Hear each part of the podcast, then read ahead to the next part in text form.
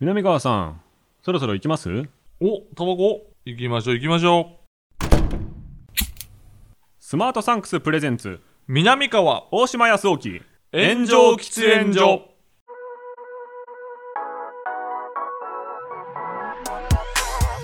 So long, I've been trying to fight the world. Damn wrong, everything I thought I knew. Hold on.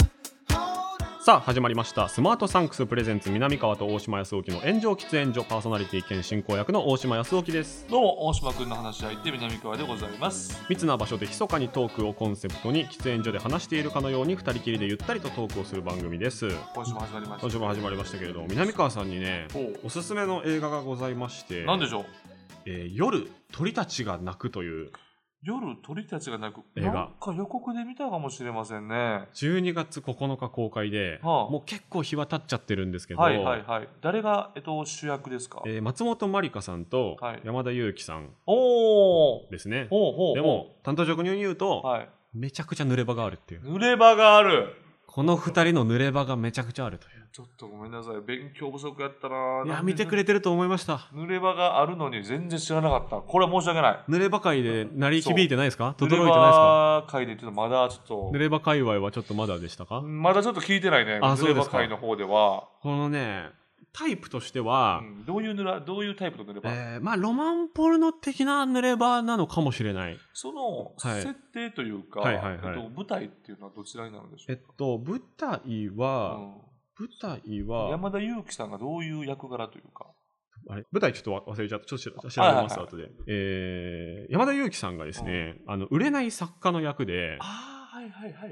いはい。で、えっと、松本まりかさんとはい謎の反同性生活みたいなのを送ってるんはでいすよ。はいはいはい。で、プレハブが2件、こうう、んうん。鍵括弧型みたいなうん。感じになってて、その片方に山田裕貴さんが住んでる、はでもう片方に松本まりかさんとその息子が住んでるんですよ。あ、むす、あ、なるほど、子持ちの人なんね。そう。んで、そこをなぜか行ったり来たりしてるこの2人は何なんだっていうあはいはい。ところから話が始まってっておいうお、面白そところなんですけど、はい遡ってみると、うんその2人が結構ドロドロの結果そこにいるっていうことがあ明らかになう。るそれはいわゆる前日前日談というか、そうですねあ、なるほどね。がそう回想シーンとかで出あてきて結構えぐいことになった結果そこにいるんだなっていうことなるほがど。分かって、はいまあ、展開としてはその2人がこう結ばれて濡れ場があるっていうの自体も、まあ、ネタバレではあるんはい。ですけど、はいはいだからあんまりこう松本まりまりか濡れ場うん映画で挑戦みたいうなんニュースとかにあんまなってないのはうんうん隠してるからなのかもしれないんですけど、ああ、そうなんや。ただ、後半めちゃくちゃずっとセックスしてるんであマジで そう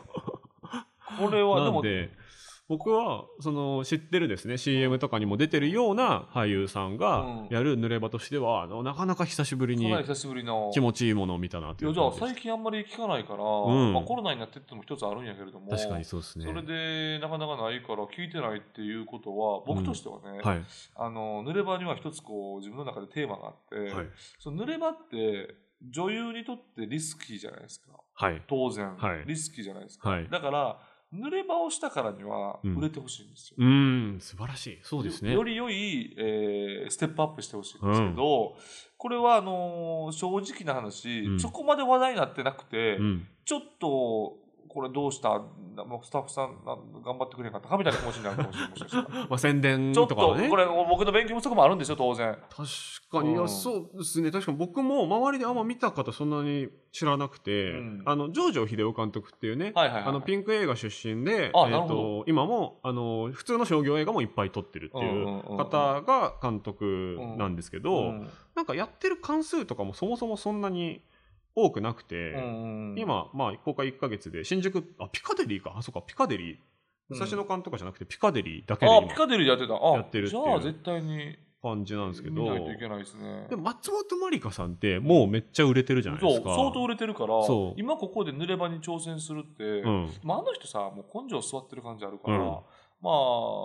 相当いいんやと思うんですよねそうですね。だからリスキーとかの次元じゃないうんか次も元しじれゃないですね。で僕の中でやっぱうりん濡れ場っていうのは、うん、えーもう4つに分かれられるんですすごい。はい。なすごい。濡れ え場っていうのはもう4つに分かれられる四つに分かれれるまあこれは濡れ場というよりもその女優が濡れ場に挑戦する場合4つ、はい。あ、やっぱ女優中心で見てるんですね。そうですそうですそうですなるほど、なるもほど、なるほちどろんや。っぱりそのなんて言うんでしょこの濡れ場が好きって言われると、はいなんかエッチって思われるかもしれないですけど、はいいやじゃあ AV 見るかなって話なんですよ。あなんか説得力あるそうなんですよ。 別に僕、えあの、映画に濡れ場求めてなくて、えそこにうんなんか、えー不自然に濡れ場がある、これ、うん単純に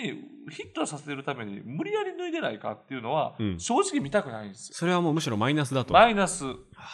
で4つに分かれる、まず四つに分かれていて、一つがまず一つ目が、はいえー、とこれは女優が、まあ、作家主義的世界観から、うんあのーこれ脱ぐ必要があるなってなって、うん濡れ場がむしろなかったら私出ませんよこれっていう、女優のその映画を思う気持ちから脱ぐパターン。うん監督とかそう原作とかのそ世界に合わせてそこうれは脱ぐのが自然でしょ、うんそう男も女も関係なくっていうそうでもう全う然ん女優として売れてて、うん、だから多分これは、えー松本まりかさんはこれに当たると思うんですよ。そうですね監督も有名な方だし、そう佐藤康さんっていうそうあのそこのみにて光り輝くとかああのラインのあれですね原作者の人ですー、ねめっちゃいいだからこのまさに俺池脇千鶴さんなんですけど、はい池脇千鶴さんはジョゼと、はいそこの見てえー光り輝くってうん脱いでるんですけど、もう本当にあの人すごくて、んで脱ぐ必要ないんですよ別にそのあの人のないラでンすクでねは。その売れるためにということではないですねでもう女性の時うんにちゃんと言ってるんですよ、そのチンプイっていうかなんかの言う言う方の番組で、ほうほう私はあのこの映画で濡れ場がなかったら出ませんでしたおーえええー、みたいななるほどもう同い年なんですよその時ー二お十歳ぐらいだからすごいよっていうすごいでこれがまず一つ目なはい二つ目が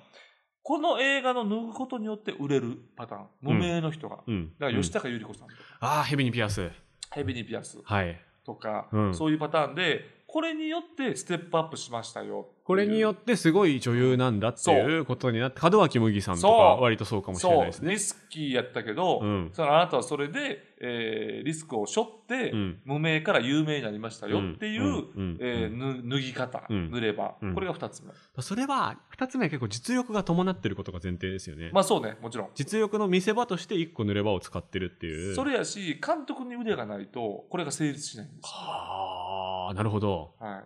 そうか監督と配給会社の告知とかはいはいはい、はがい、成立しないとこれは成立しないんですけど、うんうんうん3つ目が、はいえー脱がないと出れないうんだからちょっともう女優としてもしかして今結構きつい状態にはあるけれどもはいはいこれを脱ぐっていう起死回生で、はいはいはいえーもう一回スターダムにのし上がるあそれはありなんですねそれはありますそのパターンとしてあー全然はいはいはいありありありなんですちょよっと昔アイドルで人気だった人そがうそうそうそう、俳優としてうん転身するけどうまくいかずいかず30代とかでうんすごい濡れ場に挑戦みたいな濡れ場に挑戦です結構ありますけこれあどるんですよそれもパターンとして2にちょっと似てるけどいいちょっと似てるけどありってことあるんあるんですよ、はいはいはいそのいいか悪いかは置いといてああなるほどカテゴリーとしてねカテゴリーとしていいか悪いか置いといてこれはあって、はいでこれはかなりえーリスクを伴うというかそうですねやっぱり当然、うんうん当然結構こうそのまま落ちていくっていうパターンもあるし、イメージ変わっちゃうしね起死回生だかはらいうん、起死回生やからね、はいでこれでもちろん帰りいただく人もいます、はいということですね、はいこれが大体3つ三つ目4つ目はいこれが一番問題はい脱ぐべきとこで脱がない人これですおおこれがなんです脱ぐべきとこで絶対に脱がない人がいるんですよということれ代表な人は、はいもうこれもう毎回言ってるんですけど、はい大場久美子さんおお 実名が急に出たははい、これはもう僕どこでも書いてるんですけど、はい大場久美子さんは「はい牛三つの時」っていう映画が昔いあはっいたんはいはですよいはいそれは、えー津山三十人殺しっていううわーあのそうですねあの映画あの事件を八つ墓村とかと一緒の一緒の、はいで主役が古谷正人さんで,、はいで古谷正人さんが、えー言うたらちょっと自分病気持ちで,、はいであの戦争の時代ですから、はい村にいてて、はいで戦争に行きたいわけですよ、はいでもこう多分結核か何かで引っかかってはいはい行けない、はい行けないってちょっと当当時予売の風習があって、はいいはいろんな家の女性のところに行くんやけれども、はいい、わゆる戦争に行かなかったということで、まあはいのけ者にされるわけですよ、はいそれにムカついて、はいえーまあ、みんな殺しちゃうみたいな話なんですけど、えーここで、え4人女性が女優が出てきて、はいもう濡れ場合戦うんなるほどまずさつきみどりさんはいもうすっごい濡れ場うわで、えー池波志乃さんはいこれもすごいのはあもう2人も2大女優がまずもはいう一気に脱いでるわけ、そっかそっかで新進気鋭というか新人だった田中美佐子さん、おお田中美佐子さんがまだ若いよ10代よ多分、はい10代かなそこで結構脱ぐんですよ。はいはいはい。で、結構風呂場のシーンとかあって、はい、はいあんまり出さなくてもいいのになっていうところでおっぱい出したりするんですよ。はいはいそこで、一番人気あったであろう大場久美子さんが、はい。はい。一切脱がなかった。これはいけないですね。これはもういけない。そっかそっか。そう。それで、その4つに分かれられるっていうはいはいはい話を、俺はよくしてるんですよ。素晴らしいですね。え、なんか大学とかでも教えてるんです 違うか違う違う。ズレバ概論とかじゃないですか。教えてない ですズかレバ概論でこう分けて、ジャンル分け映画美学校とかで教えてないですやかや教えて はない。教えたい。そんなにもうとうとうと。そう。これが4つに割れて分かれて、で、はいあのね、さよなら歌舞伎町っていう映画あるでしょ。ありますね。はい。前田敦子さん。前田敦子さん、はいそう。前田敦子さんで、うん。あのーえー韓国人女優さん、えーうんあれ、なんだったかな、女優、名前忘れた、えー、キム、えー、なんやったかな、うキム、えー、ウナ、キムウナさんかなキムウナさんか忘れたけど、ちょっと。イ・ウヌさん。あ、イ・ウヌさんや、イ・ウヌさん。イ・ウヌさんが、えーうん前田敦子さんが主役。はい。で前田敦子さんが売れない、はいまあ、なんかシンガーソングライターみたいな。はい。で、プロデューサーに売れるために抱かれるみたいはい。な。で、舞台はラブホテル。はい。もう絶対のがなあかんですよ。うん。でも一切のがないんですよ。うんで、イ・ウヌさんとか、うん女優が3人ぐらいはい壮絶な寝れ場するんですよ。で、それですこう違和感があるんですよ、これ。うん。この脱ぐべきとこで脱がないと、ストーリーが入っていかないんですよ。あれうん。なんか忖度あったちょっと外側のことが気になっちゃうというか。だからダメなんですよ。なるほど四つ目あ俺、なんだよ。うん。うん別に見たいわけじゃないね。うん。これ見たいわけじゃないし、その、女性の権利として、うんその、脱げよって言ってるわけじゃなくそうて、いや、そこで脱がないんだったらそこにそう置かれちゃうのおかしいから、そう断らなきゃいけないっていうそうことですよね。だからこれが、あの映画として、映画第一じゃなくなってますやん。うん。あなたが売れるためにこれ使ってますうやん。んで、リスク背負ってませんやん。みたいな。なんならちょっと騙してますやんってそういうか。そう。で、これ、他の女優さんが体張ったおかげであなた言いますけど、うん。これどうするんですか、これっていう、確かに確かに。見たいわけじゃないんやけれども、うん映画が入ってこんやんか、みたいな、うんうんで。めっちゃいい映画なんですよ、さあのさよなら歌舞伎町うん。も、牛三つの時うん。も、うんめっちゃいい映画なんですよ。だから、終わった後に、うん、どうしてえみたいな。確かに。一末のね、一 末の、どうしてあ尾そこ行だ、け尾行のとこに書き込まなきゃいけない。そうなんかそう、尾行にうん匂いがこびりついてるわけ。はいはいはい。ていうあ、そっちの尾行ね。鼻の穴ね。僕、尾行欄の尾行だと思った。ああ、違う。鼻の穴 です。鼻の穴にこびり尾つく。行にこびりついて違る和感がこびりつくという。だからそれで俺はちょっと、あの、っていう、まあ、濡れ場としての俺のこだわり面い。白い。いや、でも確かにそうですね。大体この4つに分けられる濡れ場は。はいはいはい。他は作あ品んフまァりないーストであることと、そうの人のためになることっていうのがそ大前う。提。そう。で、もう、これで女優が売れて、うんステップアップして、次のせ、なんかね、えー作品で、はいえー花開くとか、はいもう全然あるわけじゃないですか。っていうかもうそうですよね。今挙げた、その昔の大女優の方々なんてもう全員そうですもんね。そう。ね。やっぱそれがね、やっぱり、なんか、女優が体張ってるんやから、ちゃんと売れるまでやったろうや、みたいな気持ちになるじゃないですか。なるほど。なんか泣けてくる話だな。あ、ほんまですか。面白い。いや、そういやでも本当に、そのこと断れよみたいなうん。感想って一番持ちたくないじゃないですか。あ、面白くない。うん、うん。そ うね。そうね。誰が誰の気持ちでそこに置いたんだよみたいなのそっうそうてそうそう。なんかまあテレビ見ててもそうだし映画見ててもそうだしドラマ見ててもそうですけどなんていうのかな、まあ、舞台とか見ててもそうですけどそこに置かれることによってその人が得すると思って置かれたんだろうけど、うん結果的に損してますよっていあううんそうこともありますよあねる。ある。で前田敦子さんとか大場さんとかぐらいの、うんこう関係ないスターロード行ってる人だったら、あんま関係ないのかもしれないですけど、あんまマ関係イないナスにすらならないのかそもうしれそうないですけどなるほねそかといってプラスにはなってないし、ん作品にもプラスになってないしそうみたいなことで言うと松本まりかさんはマジで関係なく脱いでますう。ね。まずそうでしょ、はいだから、だからそういうのがすごいなと思もううし。全くどっちでもいいんだろうなって感じですね。そう大場久美子さんはだってあの、キングオブコントで、林博子さんと出て、なんか芸人いっぱいおる楽屋でうん、水着姿になってたんですよ。あえーなんでそこで水着姿になれんのに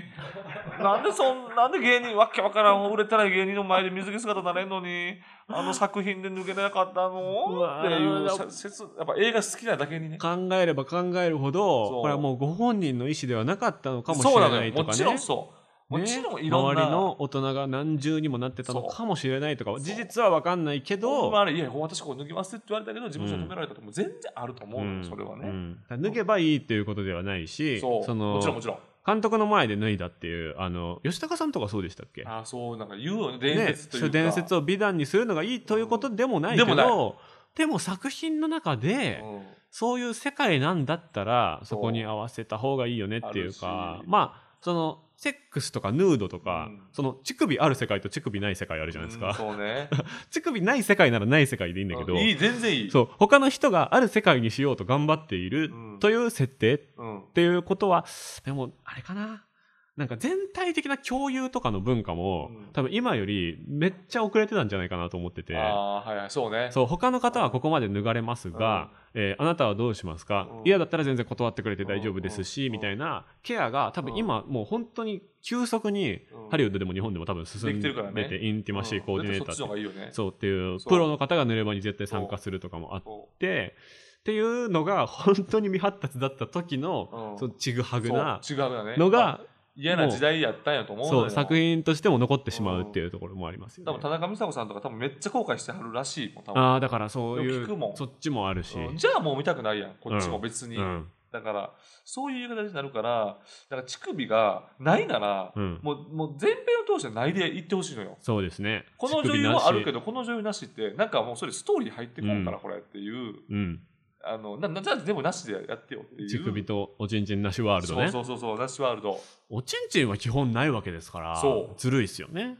そうなのよちんちんない世界おですちからねんちんたまにあるのもあるやんか作品によってはなんかめっちゃたまにありますよね。今映ってたよみたいなやつありまあすよるあねだから海外とかやったら特にもあるやんあ日本で公開されてるやつであもる、なんか風呂場で大人数が乱闘してるシーンとかで、う んあれ隠れてなかったよ今のみたいな。であるある全然あんねんたまにありますよね。でも、まあ、それで言うとやっぱりリアリティはあるから、うんで。もそれが多分普通になってくると、うん何も思わんっていうか、うんあそうねそういうことね、みたいなことやからそれでええんやろうけどだから濡れ場はでもだんだん難しくなってくると思うあ、そうっすだっねて。別に脱ぐ必要ないんやもん別に、あるかって言ったらないですよね。そうでえっ、とねもう名作で言うとさ、はいえーあの蒼井優さんのはい。えっ、とあの安倍貞夫さんのあ鳥えーえー、鳥だ。えっ、とそその声を鳥 なんか知らしち知ょらあいや、思い出すぞ。これ多分もう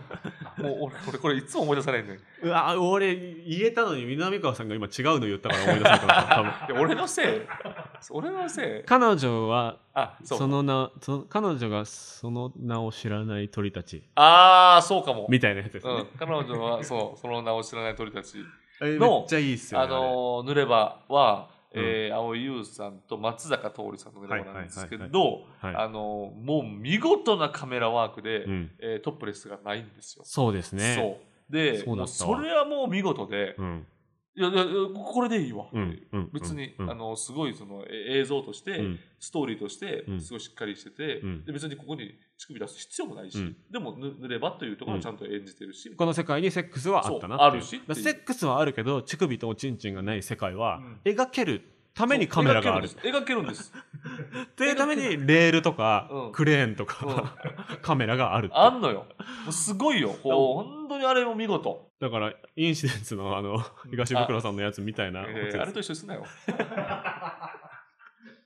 東袋のあれもすごいじゃないですか。あれはめっちゃ出たらしいちん ちん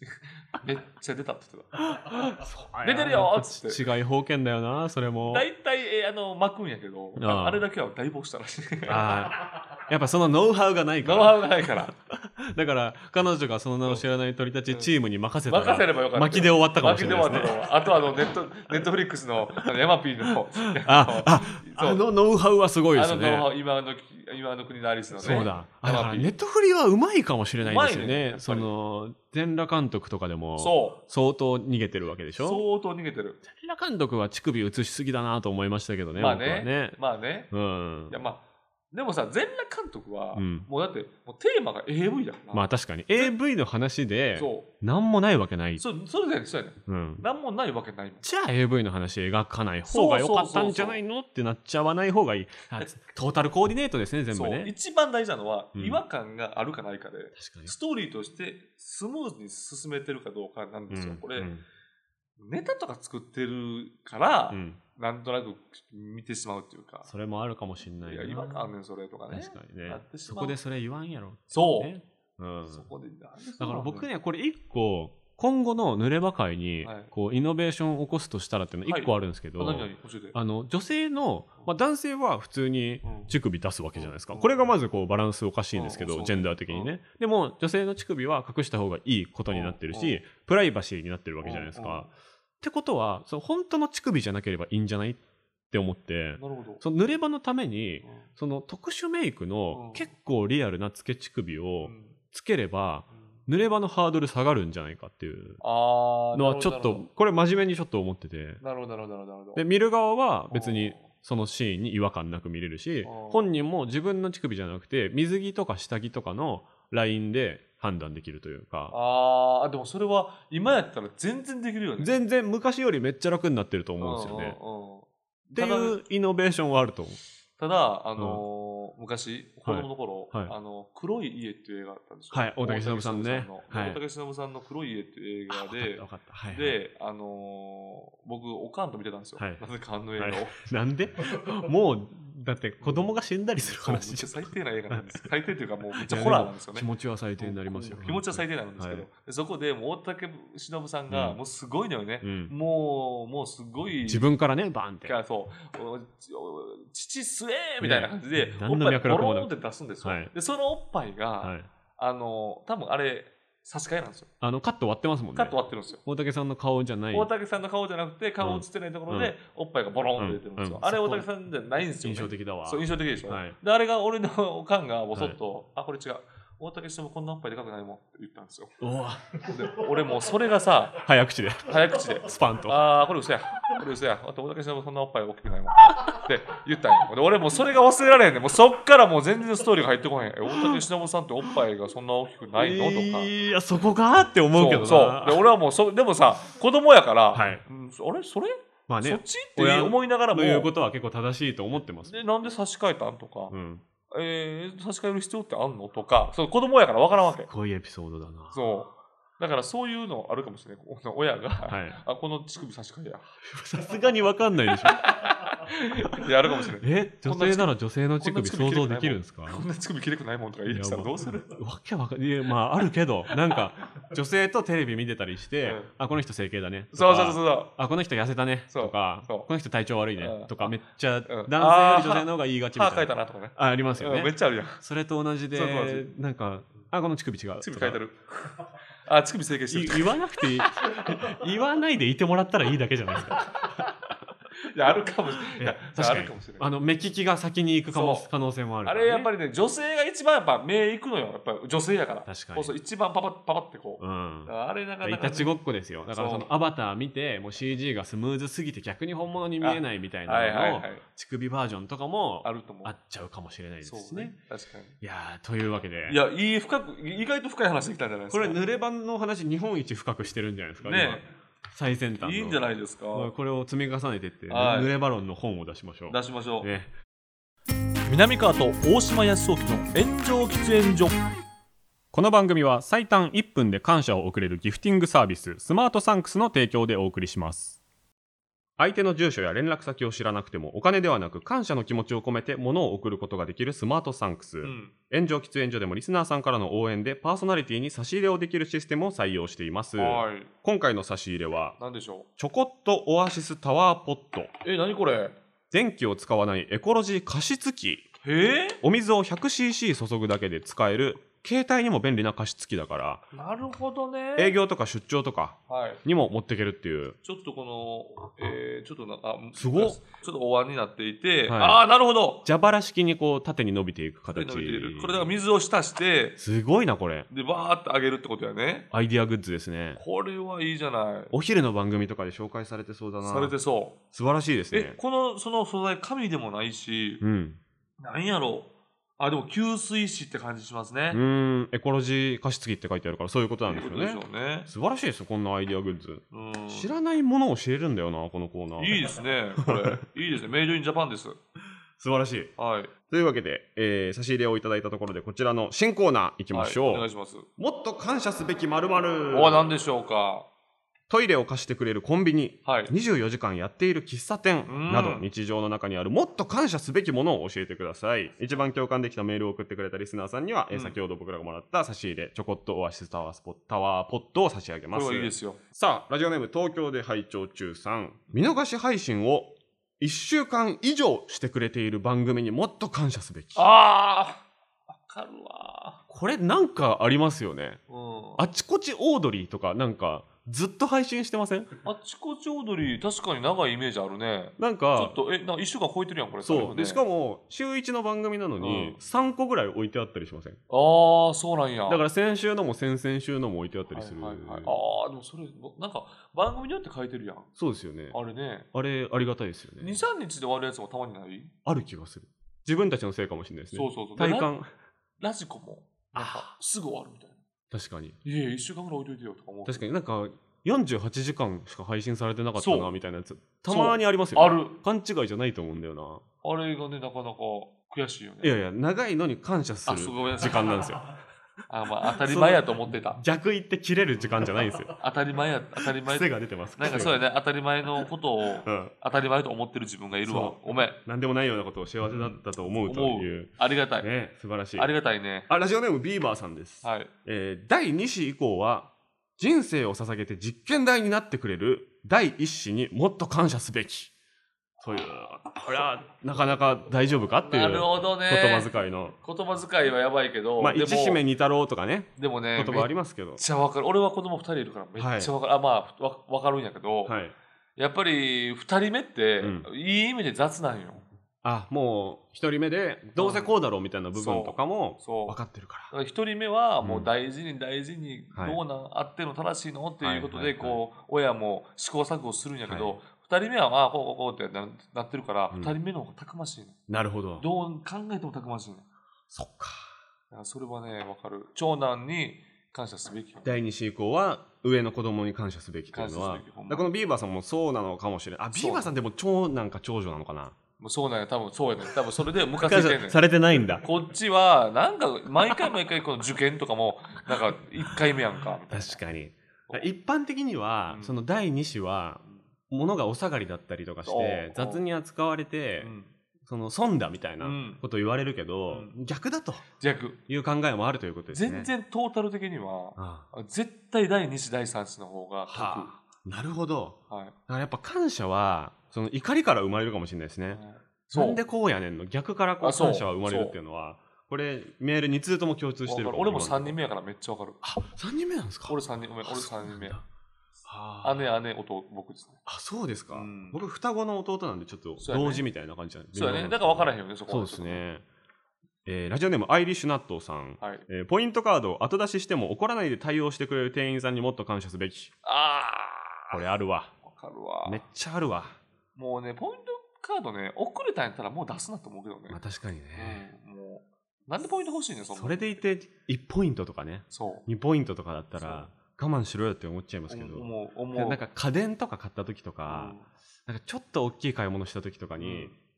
100ポイントとかつくなーみたいな思った時は、はいは10秒遅れとかで出しちゃう時ありますねわ。かるわそれはねそれ出しちゃうよねとかあの家電は絶対出すよねスマホのアプリごそごそしてて、はいはいあログインできねえと思ったらそ向こうがピッてやった瞬間にログインできた時とかにうああそうなるあちなみにこれ今から行けますかねああはいはいはいはいそうねそうでも家電量販店なんかは結構後からに対応をもうスムーズにしてくれるイメージありますけどそうね、そうそうあれぐらいはやっぱポイントカード多分必須やもん絶対あるあるかもしれないですね向こうからしてもも。ラジオネームジャンクヘッドマキシムさんおおデスゲームものの序盤にチュートリアルとして儚く命を落としてくれるモブキャラにもっと感謝す べきわかりやすいですからねー。モブキャラにね。大丈夫だって出てっちゃうやつとかうねんうん、わかるわかる。ちょっと危ないもの触ってみちゃうやつとかうねんわかる。バチバチバチってすぐ死んでね。すありっがごたいい血だらけになって。そうかわいそうに。そこから名優が出てたりしますからねうん。まあそうね。あの時のあの作品の最初に死んだあいつが後の誰々みたいなああ、そう。あそうるか。たまにありす。ますかたまらにね。あんまないかでもほんまにそんな、俺も、この、この手の話題で、うんなんか思いつくのって、もうはい本当に、星の王子ニューヨークへ行くのサムエル・ L. ジャクソンしかないねんか。サあムエル・ L. ジャクソンがなんか強盗で追って、はいはいはいはいちょい役で出てるみたいはいな。はい俺、そのエピソードしか知らんねん、これ。ああえそれその時は有名じゃなかったって有こと名ですじゃかない、たあんまり有名じゃなくあて、そういうそことのか後に交渉人とか出ていくんやけど、なるほどあの時の強盗ですぐ殺される役、あれ、サムエル・ L. サムエル・ L. ジャクソンがやってる。なるほどそれもチュートリアルではないけどそうまあ、振りですもんねそう、フリー。振り振りとして死んでいく人たちうってんそう死んでいいうく。バトルロワイヤルなんかも結構あいる気がするないや、俺やろ。でももうまあでももう有名だった人が多いけえ、どもうほとんど有名よ。うんだって、柴咲コウ、栗山千明さん。山本太郎さ山本ん太郎さん高岡壮介さんうん塚本隆さん高岡壮介さん出てた高岡壮介さん出てますよね出てたっけ確かえ出てないかなあの辺の制服着てる系全部出てるイメージだったんですけ どいや、ほんまに俺、バトルロワイヤルもう一回見たいわ。バトロはいつ見ても面白いですからねいつ見てもいいよねでいつ見ても2でうんってなるそっうていうそうそう。もう、1がまあ名作やねんな。 1が素晴らしくて、うん安藤正信山本太郎のねそう。コンビは最高ですからあれ最高よ。まあ、藤原竜也さんね藤原竜也さそんうねね。いやー最高ですというわけで、はいえー以上の中から一番感謝しなきゃいけないと思ったものうをわー米川さん何決めていただきたいやです、ろね、な、なんやろな、えっと、えっと、あ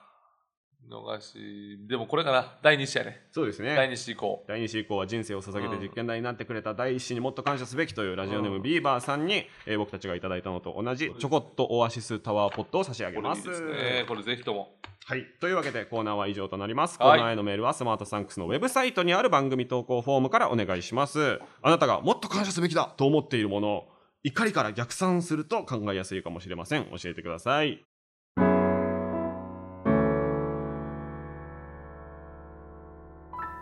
南川と大島康沖の炎上喫煙所